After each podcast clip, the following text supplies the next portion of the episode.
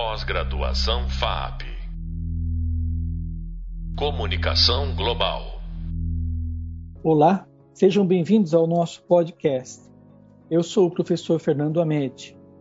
Nesse podcast, vamos acompanhar a posição de um importante historiador da conhecida escola francesa dos Annales, Pierre Nora. Ele foi o responsável pela chamada e pedido de posicionamento dos historiadores em relação a atenderem às demandas do tempo presente. Partiu dele a iniciativa de convidar os historiadores que se sentissem identificados com o presente e propusessem um quase trabalho conjunto com os jornalistas. A partir dessas considerações, vamos checar a pertinência dessa quase convocação que foi feita de um historiador para os outros. Mas não é só isso. Trata-se de também sinalizar que o ofício do historiador pode trazer grandes contribuições para a ampliação de nosso conhecimento, para os acontecimentos que muitas vezes nos afligem no contemporâneo. Finalmente, Vamos abandonar o, vamos abordar o importante aspecto presente na história imediata, a persistência de temas que atravessam os séculos e se manifestam entre nós. Toda essa discussão será feita aqui na companhia do professor Fábio Fetes de Almeida. Ele é professor do curso de História da Universidade de Santo Amaro, a quem eu agradeço a presença e peço que se apresente, por favor, Fábio. Muito obrigado, Fernando, pelo convite. É com muita satisfação que eu atendo a esse chamado de, e fico com orgulho, né? Tenho muito orgulho de poder aqui contribuir com as discussões. É, eu sou graduado em História pela Unesp, é, Campus de Franca. Tenho meu mestrado na área de Educação, né? Pela, pela PUC de São Paulo. E é, tenho aí uma trajetória né, de 20 anos como professor já, né? Essa cara aqui, um jovenzinho, mas já tem aqui uma rodagem bem grande. É isso daí. Fábio, eu vou te perguntar aqui de começo, para a gente ir nesse bate-bola, nessa conversa, de um tema que nos atrai muito, que, que é esse da, das escolas históricas, né?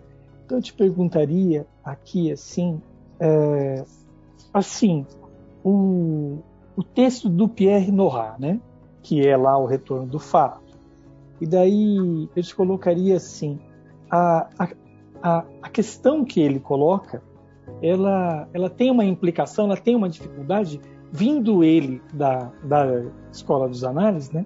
quando a gente lembra que lá no passado, Lucian Febre e Mark Locke, eles entram né, e, e, vai se fundando lá a revista do, dos análises, né, e eles se colocam, eles é, clamam por uma história que se afaste dos eventos, né? Sim. E então, de certa forma, politicamente falando, em meio à corporação dos historiadores, né?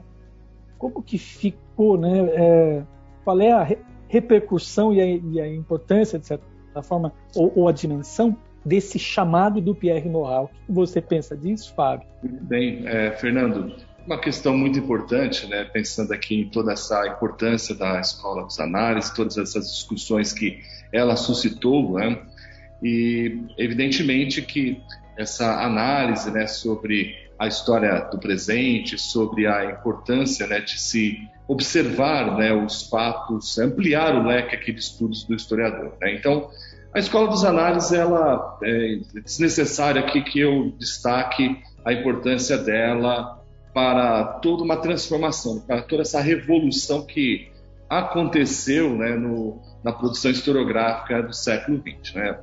É, evidentemente que, é, como qualquer outro campo da história, ela dá abertura ali para variados debates. Né? O, o, uma questão que envolve, por exemplo, essa primeira geração dos análises. Né? Ela condenava a subjetividade, ela levantava dúvidas sobre as visões distorcidas que apresentava, que enfatizava a dificuldade de se obter relatos fidedignos. É um, é um questionamento aqui importante às, às, próprias fontes históricas, né? Que ela mesma também alegava, né, que os próprios testemunhos, né, têm que ser tratados com um certo cuidado, uh, que essa experiência individual ela expressava uma visão particular, né? Isso de uma visão do, né, dessa primeira etapa né, da escola dos análises. Né? Então, obviamente que é, com o passar do tempo há, há, uma nova mudança, há uma, uma nova proposição com essa discussão que o Pierre Nora é, traz, né? Porque, veja, quando a gente pensa aqui na, na história do tempo presente, né, que é essa discussão sobre a emergência desse novo campo de estudo, né? Esse, no, esse novo campo de estudo, ele traz né, uma oportunidade para nós pensarmos em novas temáticas e também cria aqui é, uma necessidade do historiador né, discutir e, e analisar né, o, o, próprio tratamento que ele vai dar ao objeto. Eu gostaria até de trazer aqui, por exemplo, a essa discussão o Carlos Fico. Né? O Carlos Fico ele, ele é um importante né, historiador brasileiro que é, tratou, né, ele analisou a, história até presente, ele trouxe a seguinte questão, né, que uma das principais peculiaridades né, da história do, do tempo presente seria a própria pressão, né, a pressão dos contemporâneos, a coação né, pela verdade, e, e é isso né, de, de, denota pensarmos do quê? Nessa possibilidade né, desse conhecimento histórico ser confrontado pelo testemunho dos que viveram os fenômenos que se busca narrar ou explicar, ou seja, é uma discussão assim, interessante de se pensar, ou seja, a gente fala de uma história do tempo presente, falamos aqui de um, uma questão que envolve analisar um, uma, um recorte contemporâneo e que passa aí pelo crivo né, daqueles que viveram esse período. Né? Então, é, é, uma particularidade importante, ela distingue né, uma especificidade desse campo e traz implicações, né? traz aqui uma, uma análise interessante, né? porque quando a gente pensa, por exemplo, a história do tempo presente e a política, é uma, uma questão aqui de suma importância, né? E nós vivemos isso, né? Não apenas no Brasil, mas no mundo inteiro, quando você traz à tona questões que envolvem é, tempos presentes, né? E que a, ainda circulam na sociedade esse debate sobre sistemas. Sim. De alguma maneira, né, é, é, não é, Fábio? A gente fica pensando que lá no 19 para o 20, Sim. aqueles historiadores que a gente se reportou, né, é, eles, em alguma medida, ele, eles pareciam menos submersos aos, aos dados, né? menos submersos assim à, mídia, né? com essa hiperexposição de acontecimentos. Né? E sempre lembrando que, no caso do Zanar, lá, a tal história Venemanzielli, né? a história dos eventos, eles estão se reportando também a uma coisa um pouco monótona, né? que, é, que é uma visão historiográfica que vai década por década e tudo mais. E eles, e eles, eles de certa forma, eles é, antenaram-se né, a, a, esse, a questão das mentalidades e outras coisas que, que sim, virão sim. pela frente. Né? E aí, assim, e o, e o Noah, em alguma medida, essa é a questão, né? Ele parece, assim, ter... Bom, primeiro, ele percebeu na década de 70, veja bem, né? Há, há 50 anos atrás, aí, ele, ele percebe essa, esse momento que o fato do presente, Watergate, naquela época, crise do petróleo, Sim. etc., vão tomando, né? Vão tomando assim essa pauta. Agora eu, eu, eu te pergunto assim, como que a, a prática dos historiadores, para a gente conversar aqui, como que a prática dos historiadores pode auxiliar na compreensão do que acontece no momento em que a gente vive, Fábio, que, como que o historiador pode trazer alguma contribuição? Eu, eu acho que é uma boa conversa entre nós. Não, sem dúvida alguma, Fernando. É uma questão assim premente, né? O, de pensar assim, ó, essa análise, né, do, do, do tempo que nós vivemos, dos, dos acontecimentos que se apresentam para nós aqui, é, e ainda mais pensando né, nesse contexto em que há né, uma presença muito grande da, da, informação midiática atuando sobre nós. Né? E o historiador, né, para o historiador, do, pensando aqui, historiador do tempo presente, né, essa criação e surgimento, né, desse, é importante pensar que esse pressuposto metodológico, né, que considera a história não apenas né, um, um estudo do passado, mas também do passado no presente, ele abre um vetor de um espaço, né, uma nova, um novo flanco de investigação, né? que permite a ele é, abrir, inclusive, temos aí uma profusão né, muito grande de fontes. Né? As fontes, elas se colocam para nós assim, ah, de maneira muito intensa, né? fontes escritas, orais, visuais, né, para que nós possamos né, produzir aqui as nossas análises, né, as narrativas. Né. Todavia, essa realidade, que é uma realidade privilegiada no historiador do tempo presente, ela também pode criar ali problemas, né, alguns perigos, né, porque você faz uma seleção daquilo que é indispensável diante daquelas fontes que se fazem presentes para nós. Então, temos muitas janelas abertas, muitos horizontes, mas existe também esse um problema de como nós fazemos esta seleção. Né? Eu até questiono aqui uma questão que eu acho que é importante nós pensarmos. É, quando, qual que é esse recorte do tempo presente para nós, né? dessa, dessa realidade, é, por exemplo, vamos pensar aqui no Brasil, né? seria o golpe militar de 64, seria esse recorte, pensando num tema que traz tanto debate ainda na atualidade, né? no contexto em que nós estamos inseridos, é, o Hobsbawm, né, conforme ele afirmou, né, o, o, historiador então ele seria um antropólogo nesse contexto, ele olharia supostamente de fora coisas que viveu por dentro, né, então uma visão interdisciplinar do, do, dos fatos, né, que requer aqui o uso de novas metodologias, né, que faria o historiador se aproximar, né, como você bem destacou no início, do jornalista, do cientista político, né, porque o, os, falamos sobre temas é, sobre questões é, que ainda estão aí muito abertas né, dentro do, do, nosso, do nosso cotidiano, da nossa vida, da nossa realidade. Né? Então, é importante até pensarmos aqui qual que é esse recorte né, de quando que nós vamos começar a observar ali que se faz desse tempo presente nosso, né, de, de quando que se pensamos aí nessa realidade. Não é somente o agora, né, pensar aqui em história é pensar num curto prazo, né? Sim. Longo, o tempo presente, eu, eu, eu te acompanho e te entendo. Porque, por exemplo, Carlos Fico, que você citou, é um historiador que, cujo objeto é o período da ditadura. Né? Aí, o período da ditadura brasileira, ela é, é interessante pensar nisso. Ela é, ela é, ela é presente por conta de convivemos com, com, com personagens, né, com personalidades aí, tipo o presidente Dilma, por exemplo, Sim. foi preso e torturado naquele contexto né? E que foi para a clandestinidade. Então nós temos né, esse, esse aspecto. É interessante, por exemplo, um Getúlio Vargas, por exemplo, né, é, enfim, década de 30 a, a 50, é, vê, ele é mais distante, mas ele está um, um, pouco fora de, de ser nomeado. Então, há pouco tempo eu vi uma discussão sobre o PDT, e daí é, fez-se uma alusão a ele. Mas, por exemplo, o tema da escravidão, né, que é um tema do Brasil colônia e Brasil império, ele é extremamente do tempo presente, né, Fábio? Exato. Porque o produto terrível daquilo que foi continua entre nós aí, não é, Fábio? Exato, e, e, aí vamos aqui recair numa discussão que o Brodel pode muito nos auxiliar, né? Pensar aqui nessa questão aqui da, do, do racismo, né? Você pensa que a questão racismo é uma questão estrutural que perpassa, né? Aí um, um longo prazo, né, que se faz presente é, em nosso cotidiano de maneira muito intensa em nossa sociedade.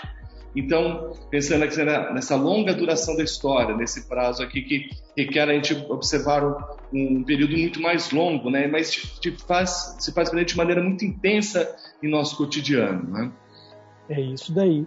E uma coisa interessante nesse, nessa discussão também, né, uma, mais uma delas, assim, é perceber que é, é interessante. Tem um, há um critério jornalístico né, para identificar o que é acontecimento e há um critério é, dos historiadores. Né?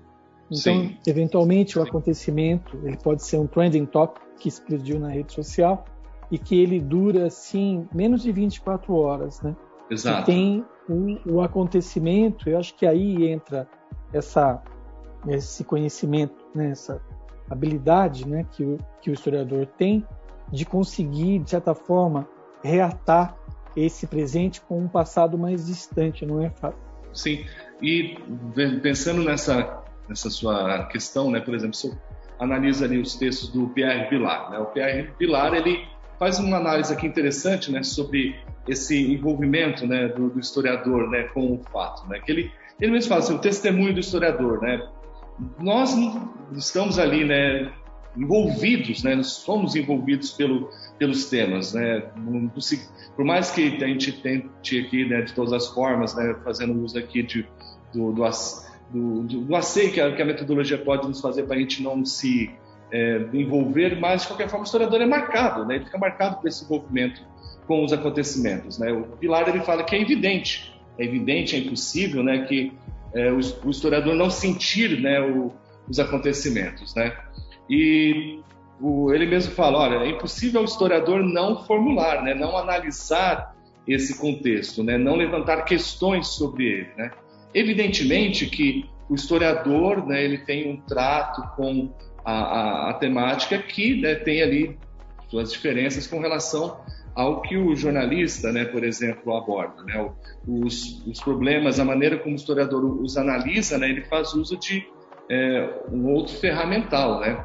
E aí ele fala que nós não seríamos, né, o Vilar fala, não seríamos historiadores se nós não formulássemos perguntas né, sobre as questões que nos envolvem. Né? Apesar dessa, desse cuidado que a gente tem que tomar cuidado com a espetacularização né, dos fatos, porque vivemos num período em que tudo se, é, tudo se torna um grande espetáculo, né? tudo se ali né, explode é, e muitas vezes confunde o grande público, mas o historiador ele tem que ter uma observação aguda é, do seu tempo, compreender é, os temas de maneira muito mais apurada, né, fazendo uso do conhecimento do passado. É isso daí. A sociedade do espetáculo, né, do Guy Debord, cada vez mais presente, né? Assim, Exatamente. que, de fato, né, assim, a, é, acaba, bom, termina por ser um, um chamado, né? Assim, Sim. que eu acho que, evidentemente, não é só ficar no, no passado, mas porque nós e, e eu, eu, acho que isso, assim, a história imediata, a história do presente, é um campo, né? Porque a gente Sim. se depara, é claro, com pessoas que fazem um trabalho fantástico e tem que ser feito, que é aquele de imersão em meio a uma situação grega do século, sei lá, 5 a C, né? Sim. Mas para aquelas pessoas, né, que de alguma forma se identificam, né, assim, com essa, com, esses temas do presente e, e, e que tem essa formação, né, em, em história, eu acho que é fantástico. E, e, finalmente, né, a gente percebe assim, por exemplo, eu, eu, eu separei aqui, né, para os alunos aqui, dois filmes que trabalham com essa situação, né? Um é Uma Cidade Sem Passado, né? Que é trata-se de uma jovem que chega numa cidade que é alemã, né? É década de 90, então e que não existiu o nazismo, né? Então eles, eles vivem dessa maneira, né? E, e, esse passado ele está lá, né? De alguma forma personificado e, e, e aí o filme é, é assim as pessoas não se darem conta daquilo que está repercutindo, né? Exatamente. E o, o, outro caso é aquele do Segredo dos Seus Olhos, que é um filme de 2009, né? Exato. Argentino, né? Cujo pano é um filme que prende a nossa atenção muito bem, cujo pano de fundo ele é a ditadura argentina Argentina, né? E, ah, tá. e assim, Fábio, eu, eu acho que, é, que é isso não que a gente tinha que, que falar aqui. Eu, eu, eu, eu te agradeço e assim, eu quero dizer aqui para os meus alunos aqui, né, para quem estava ouvindo, né, que concluímos aqui esse nosso podcast. É, vimos e recuperamos a importância das considerações de Pierre Nora quando do chamamento dos historiadores que não deviam se abster da abordagem dos temas do tempo presente. Exato. Aproximamos esse tema tendo em vista a cauda longa da história, ou seja, a repercussão no contemporâneo de situações conflagradas há muito tempo atrás.